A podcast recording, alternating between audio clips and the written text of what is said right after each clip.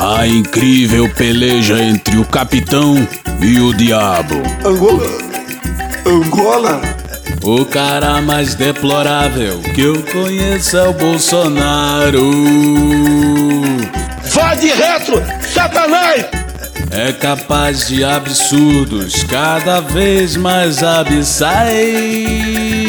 Cabeça de morcego. O cão é muito bem articulado. Mas o diabo não precisa de uma coisa grande para ele entrar, para ele penetrar. Olha que legal. Ele se usa de coisas pequenas para nos infringir grandes derrotas. Ah, agora eu entendi. Mas o que não se ri enfadou-se e resolveu ir embora daquele corpo putrefato. Perdoe, ame e Satanás vai ser derrotado. Não foi bem esse o caso. Queria ir embora porque tava de saco cheio. Um sinteco gelado. Nem ao pé de pato aquele corpo cheirava bem.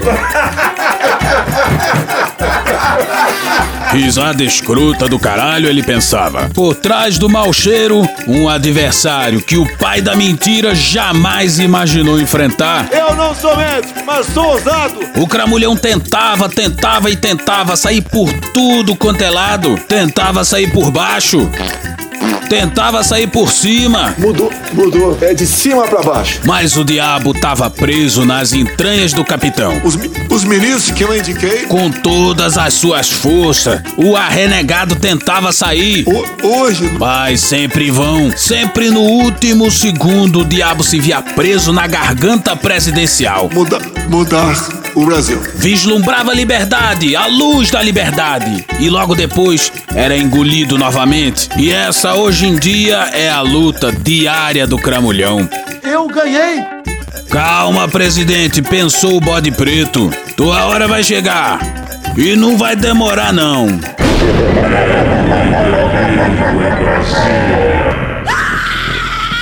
É uma canalice que vocês fazem. Olá, bem-vindos ao Medo e Delírio em Brasília com as últimas notícias dessa bad trip escrota em que a gente se meteu. Bom dia, boa tarde, boa noite. Por enquanto. Eu sou o Cristiano Botafogo e o Medo e Delírio em Brasília, medo e delírio em Brasília.wordpress.com é escrito por Pedro Daltro. Esse é o episódio dias 920 a 923. Ah, é? Fica no rabo, gente. Ó, como o cara é grosso. Bora passar raiva? Bora!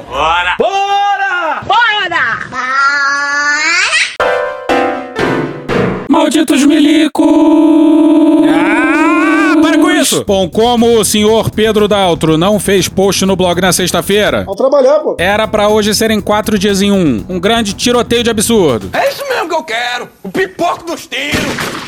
A mulherada gritando. A bala zunindo, pé do ouvido. Mas aqui a gente vai falar o que de fato importa. O golpe! Já tá chegando os Bragabós com esse golpe e vai ser uma bomba. Tipo a do Rio Centro vai ter bomba. A do Quando com Bolso vai ter bomba. Tudo garganta vai ser essa bomba. E as instituições só dormem sim. Ficou uma merda. Mas antes da gente falar do que importa, É golpe. vamos ao derrotado Bolsonaro. Pede pra sair! Pede pra sair! Já tá, já tá certo quem vai ser presidente ano que vem. Já tá certo quem vai ser. Como tá aí? Chupa que a cana é doce, meu filho. E é todo um novo conceito de presidente pato manco. Mas agora sim, vamos aos malditos milicos. E como a gente é muito chique, a gente abre a semana com o Rui Castro na Folha no dia 8.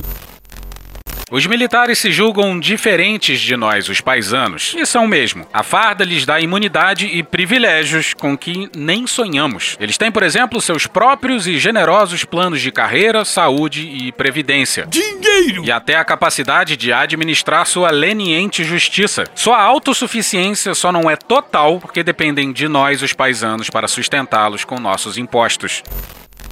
É o braço forte e a mão amiga metendo a mão no bolso dos civis. Indecente! Por se verem tão acima de si mesmos, os militares não deveriam rebaixar-se a privar com determinados políticos, negociantes, contrabandistas, atravessadores, reverendos, cabos da polícia e outros espécimes típicos do governo Bolsonaro. Vamos, meu tesouro, não se chute com essa gentalha! Cala a boca, não te perguntei nada. Gentalha, gentalha! Muito menos em negócios envolvendo milhões de dólares e vidas. O que, que você vai fazer? Nada. Se privam, deixam de ser diferentes e arriscam-se a serem tratados por nós com a mesma sem cerimônia com que nos referimos aos nossos velhacos. E passamos ao Camilo Vanucci no dia 8 no UOL. Mas não sem antes lembrar de uma ironia maravilhosa, que a primeira das 200 transgressões do Código Militar é faltar com a verdade. Arrisco dizer que as Forças Armadas nunca tiveram tão atoladas em evidências de corrupção, descaso, incompetência e mentiras quanto agora, sob o atual governo. Digo mais, eu sou o chefe supremo das Forças Armadas. Mentira é afirmar sob juramento que um encontro agendado aconteceu por acaso. Não seja um mentiroso! Mentira é agir deliberadamente contra a saúde pública. O uso da máscara, o afastamento social, as medidas de isolamento. Nós temos muita dificuldade de encontrar o que deu certo e o que deu errado. É usar a dor de meio milhão de famílias para faturar algum. É desviar dinheiro às custas de tantas mortes. Mentira é poupar o general Pazuello. Mentiroso conto mais, conforme apontaram agências de checagem. É proteger os parças, os brothers, os manos. É ameaçar, é usar o coturno, a farda e as quatro estrelas para colocar os interesses pessoais e o corporativismo acima dos interesses do país. E esse é o pessoal que jura se sacrificar pelo país, que jura ser a reserva moral da nação. A mentira das Forças Armadas é notória. Gente que vive tanto na mentira que faz dela a sua verdade. Militares mentiram ao matar e sumir com os corpos de centenas de desaparecidos políticos. Mentiram ao eliminar Zuzu Angel, a corajosa estilista que 50 anos atrás denunciou incansavelmente o assassinato de seu filho Stuart Angel pelos agentes da repressão. Mentiram no atentado do Rio Centro, que culminou na morte do sargento Guilherme Pereira do Rosário há 40 anos. Mentiram novamente, muito recentemente, em janeiro desse ano, ao adulterarem digitalmente as fotografias feitas num treinamento do exército para que máscaras rabiscadas toscamente no paintbrush Caralho! fossem aplicadas sobre os rostos dos participantes. Naquela ocasião, seria muito bem-vinda uma nota pública assinada pelo senhor ou por um dos seus colegas, lamentando o ocorrido e prometendo apurar internamente os responsáveis por colocar cidadãos em risco, contribuir para o contágio de Covid-19 e mentir à população. Uma pena que ninguém se dispôs a escrever uma nota sobre isso. Foram todos duplamente irresponsáveis ao dispensar a proteção das máscaras e ao mentir, alterando uma foto para dizer que não fizeram o que fizeram. Ora, general, a mim o senhor não engana. Conheço o modus operandi. Para quem adulterou a fotografia da chacina praticada pelo exército contra os dirigentes do PCdoB reunidos na Casa da Lapa em 1976 para incluir uma arma ao lado do corpo de Pedro Pomar, qual a gravidade de adicionar máscaras inofensivas a uma fotografia divulgada nas redes sociais? O senhor deveria se envergonhar não da declaração de Omar Aziz, Ah, me erre. mas ao desserviço prestado à democracia e às liberdades individuais e políticas. Deveria se envergonhar das verdades sistematicamente negadas por sua turma. Tem um grau aí de prisma na coisa. Os militares que recorrem ao paintbrush para omitir um deslize são os mesmos que estufam o peito para dizer que não torturaram, que não sabem onde estão os corpos, que não há documentos com informações inéditas, que a ditadura foi a coisa mais fofa que existiu na face da Terra, pelo menos desde os tempos da escravidão. A mentira, general, não é apenas estrutural, mas estratégica nas Forças Armadas. E não precisa ser inteligente para entender isso. Faz parte da ética dos militares esconder, confundir, ocultar. O despiste é um resquício da arte da guerra e, sobretudo, da ditadura. A ética dos sistemas e das instituições autoritárias, como o atual governo do Brasil, é a ética de encobrir os feitos das autoridades e escancarar os dos cidadãos. Exatamente isso. Para o rei, a privacidade. Para a população, a transparência. Transparência acima de tudo. Sistema de informações, espiões, agentes infiltrados, polícia secreta, polícia política, Polícia maluco, polícia assaltante, aqui tem a porra toda, meu irmão. telefones grampeados, Não fala nem recebe chamado, o pessoal uma hora atrás. veraneios fazendo a ronda, vale tudo na hora de investigar a vida dos outros. Quanto aos atos das autoridades, carimbo de sigilo e classificação como segredo de Estado. Tudo como dantes no quartel de Abrantes. E uma mentira clássica do exército é sobre o seu surgimento, que teria se dado na Batalha de Guararapes. E muita gente boa acaba repetindo isso por aí. O texto que vai a seguir é um, de um fio do Fernando Horta.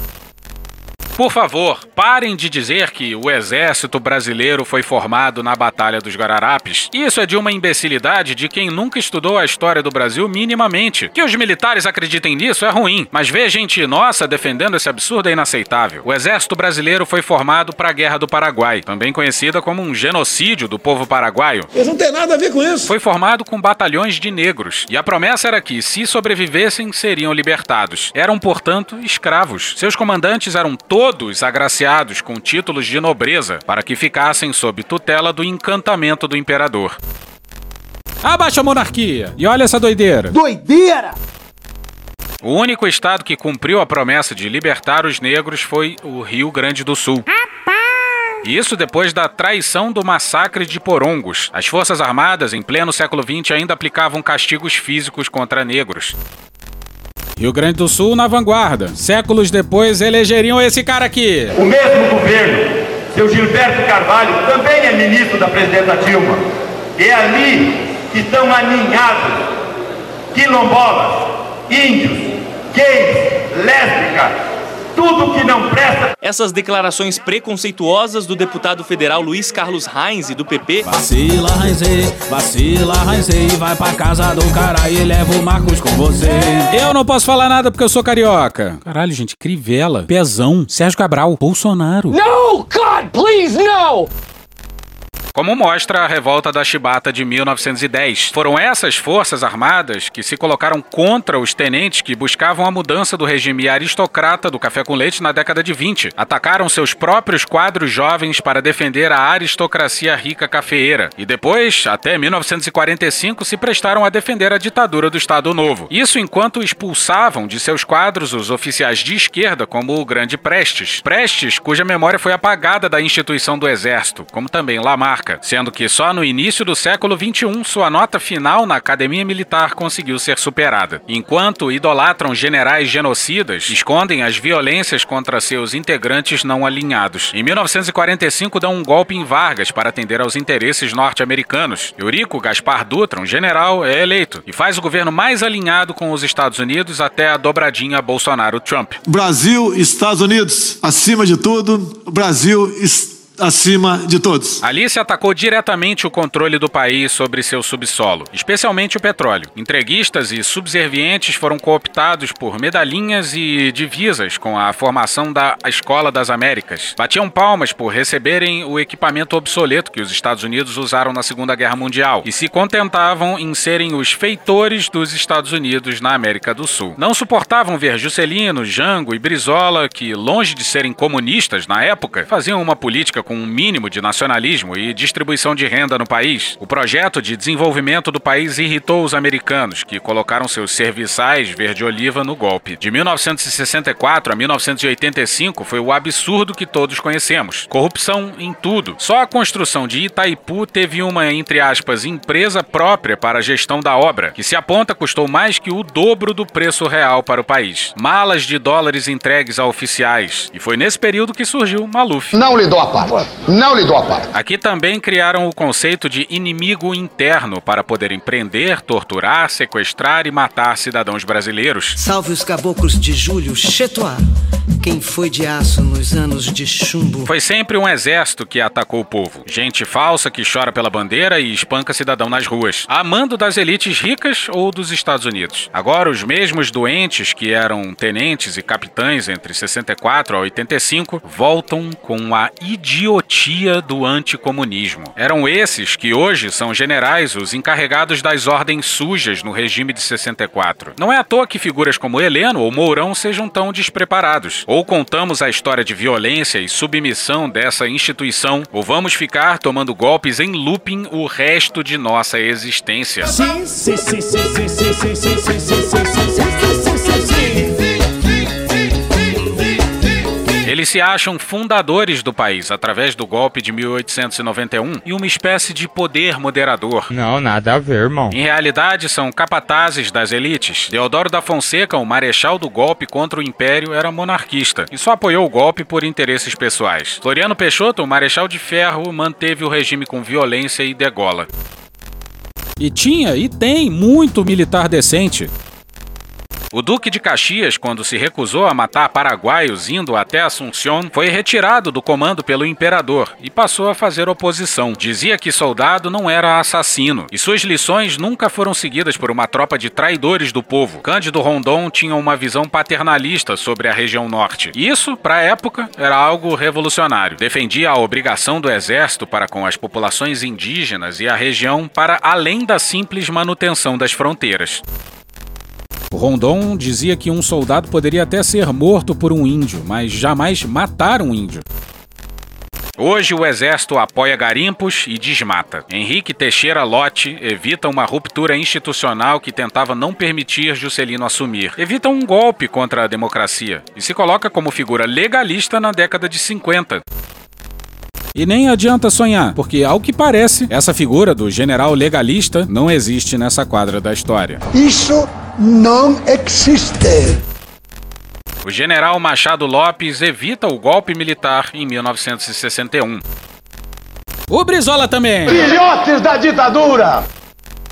Outra figura constitucionalista. Os diversos oficiais que foram torturados e tiveram suas famílias mortas pelo regime de 64 são escondidos pela instituição que nunca escolhe os bons exemplos de seus oficiais. Prefere render homenagens a torturadores, assassinos, genocidas e golpistas. A instituição é doente. Hoje vivem do dinheiro do Estado com todas as benesses possíveis. Os oficiais, claro, têm justiça própria, escolas próprias, hospitais próprios, condomínios próprios, hotéis próprios e consomem cerveja, picanha e leite condensado enquanto o povo passa fome. Sentem-se superiores ao mundo civil, mas quem conhece qualquer quartel sabe que não resistem a uma auditoria mínima atenta. Voltem para o quartel e deixem o povo resolver os problemas que vocês criaram. O Thiago Krause seguiu pela mesma linha num fio de Twitter em 2018.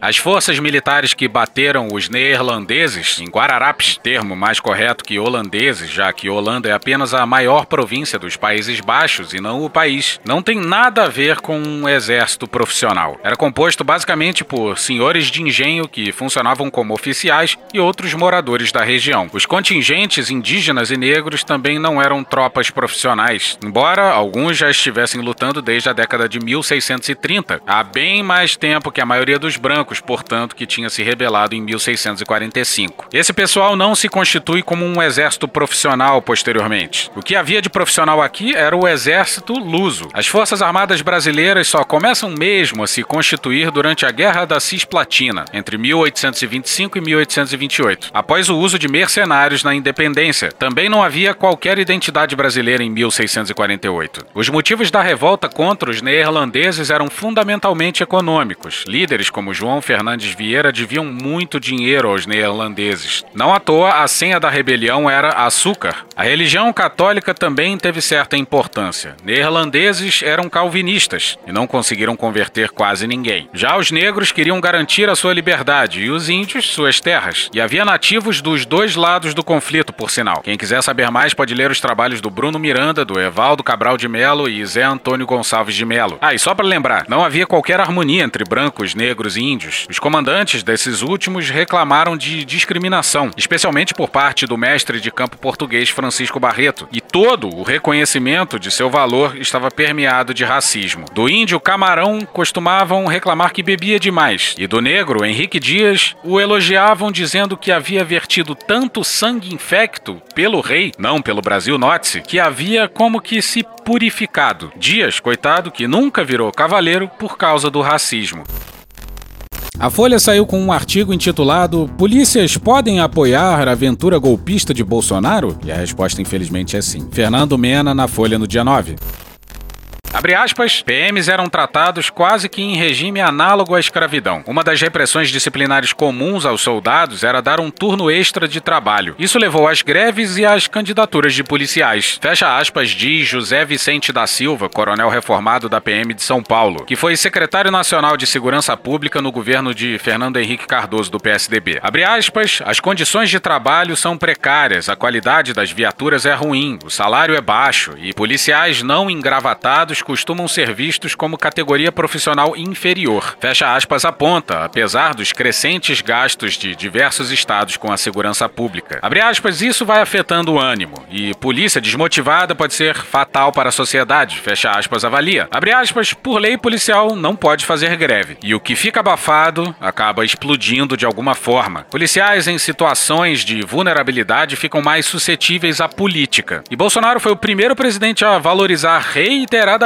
a polícia, fecha aspas. Entre cortejos e promessas de melhores salários e de um dispositivo para livrar agentes de responsabilidades legais diante de mortes, o chamado excludente de ilicitude, Bolsonaro não entregou quase nada até agora. Mesmo assim, muitos seguem seu caminho. E uma das pessoas que melhor entendeu como a esquerda deve abordar a questão policial é o Marcelo Freixo. Não basta denunciar os crimes policiais, é preciso também denunciar a própria estrutura e a situação dos policiais. A polícia no Brasil é a que mais mata e a que mais morre. Ah, e vem aí o financiamento de imóveis para policiais. E o pior é que nada disso precisa sair. Basta o Bolsonaro prometer um bando de coisas e se dizer impedido pelo sistema. Eu não consigo fazer nada. De 2010 a 2018, a quantidade de policiais e de militares eleitos deputados federais aumentou exponencialmente 950%. Caralho! Segundo o levantamento do Instituto Sou da Paz. Agora você junta aí bancada evangélica, bancada ruralista, é gente para um caralho. Todo mundo se fudeu! Nesse mesmo período, oito em cada dez policiais candidatos estavam vinculados a partidos de direita e de centro-direita, segundo pesquisa do sociólogo Renato Sérgio de Lima, diretor-presidente do Fórum Brasileiro de Segurança Pública. O pico dessa tendência conservadora foi em 2018, quando nove em cada dez policiais foram candidatos à direita. Outro fator de politização das forças de segurança está relacionado ao modelo de participação política disponível para seus integrantes. Ao contrário de outras carreiras do serviço público, como a de promotores e juízes, das quais é preciso abrir mão para se lançar na política, policiais com mais de 10 anos de funcionalismo podem retomar os cargos nas corporações caso percam a disputa eleitoral em uma porta giratória entre política e polícia. Não tem como não dar errado. Vai dar errado. Ou seja, tá errado. Tá errado. Tá muito errado. Tá muito errado isso. Na eleição de 2020, parte dos 8.296 agentes de segurança que disputaram cargos e não se elegeram retornaram a delegacias e batalhões. Duas questões se impõem: quão contaminados por disputas políticas eles voltam e de que maneira agora se comportam em relação a aliados políticos e a seus opositores. A politização de instituições que em uma democracia detêm o monopólio do uso da força, inclusive da força letal, não é algo trivial e sem consequência. O próprio motim cearense a que Mourão se referiu foi exaltado por policiais militares que trocaram a farda pelo palanque. Seu maior expoente local é o deputado federal Capitão Wagner, do PROS do Ceará, que liderou duas rebeliões policiais em 2011 e 2012, antes de iniciar carreira política meteórica rumo à capital federal, onde apoia o presidente e integra a famigerada bancada da bala. Ele e outros policiais políticos do Ceará apoiaram o motim contra o governador Camilo Santana do PT na crise que deixou 51 pessoas mortas nas primeiras 48 horas de paralisação e culminou em uma das cenas mais insólitas do concorrido acervo da política brasileira recente. Nela, o senador Cid Gomes, do PDT, pilota uma retroescavadora em direção à barricada erguida e defendida por dezenas de policiais encapuzados, amotinados em frente a um batalhão da PM, e leva dois tiros. E ao que parece, o Brasil tá precisando de mais desse tipo de coragem, ou desse tipo de loucura. Caralho, o maluco é brabo. No atual cenário de polarização política, a greve do Ceará foi o evento emblemático inaugural de uma onda de abusos de poder e do uso da força cometidos por policiais em contextos altamente politizados. Recentemente, em Goiás, um PM evocou a Lei de Segurança Nacional, herança da ditadura militar, para prender um professor que se recusou a retirar do capô do carro um adesivo com Fora Bolsonaro Genocida escrito. Fora Bolsonaro Genocida. Nos dois anos de governo Bolsonaro, Bolsonaro, a Lei de Segurança Nacional foi usada como base para 77 inquéritos, parte deles ligados à imagem do presidente. O número supera a soma dos quatro anos anteriores. No Tocantins, outro professor foi investigado pela Polícia Federal a pedido do ministro da Justiça André Mendonça, em razão de outdoors pró-impeachment, um dos quais trazia a imagem de Bolsonaro com a frase não vale um pequi ruído. Na Bahia, um policial em surto armado atirou contra os próprios colegas depois de horas de negociação e acabou alvejado por eles. Sua trágica morte foi tratada como tema de palanque político e o deputado estadual Soldado Prisco do PSC tentou sem sucesso provocar um levante de policiais em Salvador. Em Alagoas, o subcomandante do policiamento da capital foi exonerado do cargo depois de uma série de manifestações nas redes sociais, em que declarava apoio a Bolsonaro e atacava o governador do estado, Renan Filho, e seu pai, o senador Renan Calheiros, ambos do MDB. No Rio de Janeiro, a Polícia Civil desobedeceu a determinação do STF, que restringiu incursões policiais em comunidades durante a pandemia de Covid-19 e deflagrou no bairro do Jacarezinho a operação mais letal da história, com 28 mortos. Episódios análogos ocorreram em Recife e no Distrito Federal. Então vamos mudar da água pro vinho. Depois desse grande aquecimento pro golpe, vamos pro Luiz Antônio Simas, uma das melhores mentes a pensar o Brasil. Preste atenção, porque o que vai a seguir é uma aula magna de Brasil.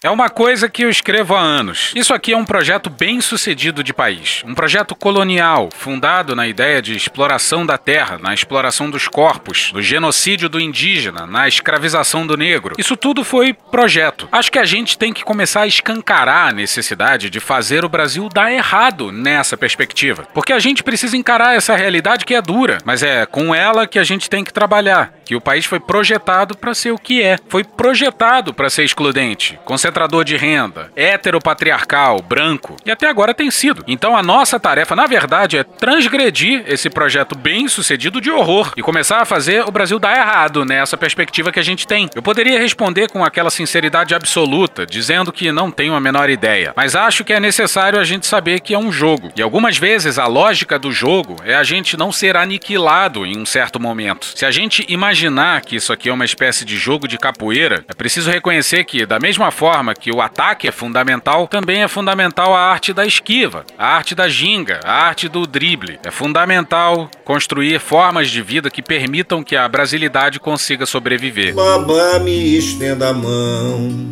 alivia a minha dor, enquanto pilum pilão a gente está em um momento em que devemos ter estratégia de sobrevivência, que não deve ser meramente reativa. Por isso, nem sou muito adepto da palavra resistência, assim isolada, porque resistir é você se colocar na posição de ser pautado pelo outro. Acho que a resistência deve ser acompanhada da palavra invenção. Nós temos que inventar a vida também. O Simas não menciona essa expressão nessa entrevista, mas como ele sempre diz, é a festa na fresta. O futebol inglês tinha a bola alçada na área. O futebol escocês tinha o passe. O futebol brasileiro acabou sendo o esporte do drible. Não tínhamos como alçar bola na área porque nossos jogadores são mais baixos. É a estratégia que eu chamo de garrinchamento do mundo. Se você tem um marcador na sua frente, é preciso ver que a arte do drible, que constrói a vida, é você ir pro vazio. Acho que incessantemente temos que buscar isso. Me apego muito na reconstrução da vida cotidianamente, porque nas miudezas, num certo amiudamento do dos fazeres, na prática da rua, na prática das comunidades, a gente pode começar a reconstruir uma ideia mais generosa de país. Mas é um processo longo, não há dúvida. O problema é mais profundo, tá longe de ser só Bolsonaro. Eu sou profundamente impressionado com uma frase que o Paulo Freire falou pouco antes de morrer. Em um livro de estudos sobre a mídia, disse que estava com a impressão de que a gente está vivendo num tempo com muito comunicado e pouca comunicação. Muito comunicado e pouca comunidade. Vai um cortejo fum-fum tocando o seu Ijexá. A soma de ser uma só voz a cantar. Então a gente vive uma era de comunicados. Não consigo pensar uma política que não seja acompanhada da poética e nem consigo entender uma poética que seja desprovida do sentido político. Sobretudo na circunstância que a gente vive, no país que a gente vive, com uma desigualdade brutal, com todos os problemas que a gente tem. Mas sinceramente, esses fazeres vão ser construídos na experiência cotidiana. Não estou mais acreditando naquelas grandes soluções que passam por uma uma certa tradição do messianismo brasileiro, cada vez mais acredito em uma política cotidiana, que é poética e que se faz sobretudo a partir da prática. Não acho que seja inconciliável com a luta institucional.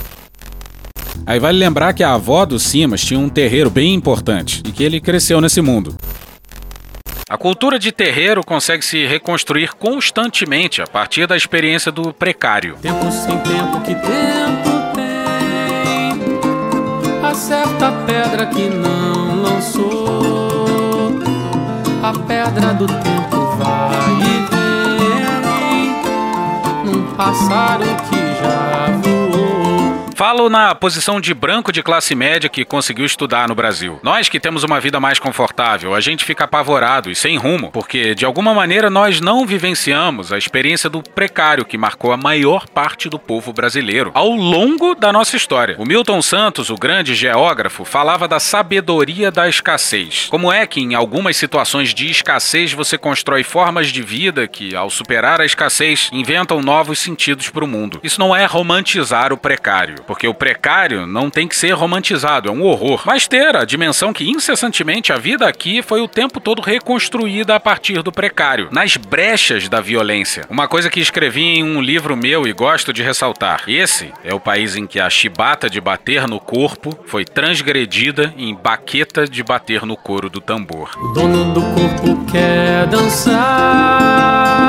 Para reconstruir o mundo a partir do samba. Eu sinceramente não acredito em nada do que venha de uma certa burguesia brasileira que tem tudo muito fácil, é muito acomodada na posição que tem. Eu realmente acredito numa sabedoria que é engendrada pela escassez nas ruas, que o tempo todo vai recriando sentidos de mundo e que está presente no samba, nas rodas de rima, no rap, no baile, nos corpos que dançam, que celebram, que transgridem. Portanto, essa certa normatividade que nos acomete o tempo todo.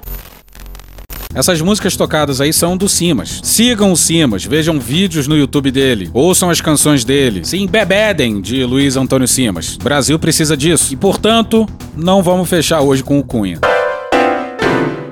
E hoje ficamos por aqui. Veja mais, muito mais em medo o blog escrito por Pedro Daltro. Esse episódio usou áudios de UOL, Lúcio Sanfilippo, Luiz Antônio Simas, SBT Jornalismo, Chaves, Braga Boys, O Alto da Compadecida e Record News. Thank you! Contribua com a nossa campanha de financiamento coletivo. É só procurar por Medo e Delírio em Brasília no PicPay ou ir no apoia.se barra Medo e Delírio. Porra, doação ao caralho, porra. Não tem nem dinheiro pra me comprar um jogo de videogame, morou, cara? Pingando um capilé lá, vocês ajudam a gente a manter essa bagunça aqui. Assine o nosso feed no seu agregador de podcast favorito e escreve pra gente no Twitter. A gente joga coisa também no Instagram e no YouTube. E o nosso Faz Tudo Bernardo coloca também muita coisa no Cortes Medo e Delírio no Telegram. E agora a gente também tem uma loja, loja.medoedelirioembrasilha.com.br. E lembrando, se você ouviu algum anúncio esquisito aqui no Medo e Delírio, fala com a gente no Twitter. Eu sou Cristiano Botafogo, um grande abraço e até a próxima. Bora passar a raiva junto? Bora! Permite uma parte? Não lhe dou a parte. Não lhe dou a parte. E o André dava muito problema aí, porque o André nunca devolveu o dinheiro certo que tinha que ser devolvido, entendeu? Tinha que devolver 6 mil, o André devolvia 2, 3. Foi um tempão assim, até que o Jair pegou e falou: ó, chega, pode tirar ele, porque ele nunca me devolve o dinheiro certo. Não é pouca coisa que eu sei, não. É muita coisa que eu posso ferrar a vida do Flávio, posso ferrar a vida do Jair, posso ferrar a vida da Cristina. Entendeu? Então é por isso que eles têm medo e mandam eu ficar quietinha, não sei o que tal. Revelação do UOL agora me ferrou. O áudio da cunhada que viralizou.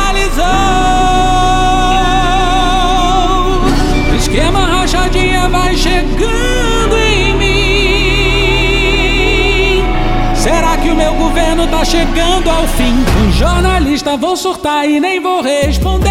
Vazamento contínuo, eu vou enlouquecer. Mesmo que eu negue toda essa corrupção, levante a mão pro alto e sente o rachadão.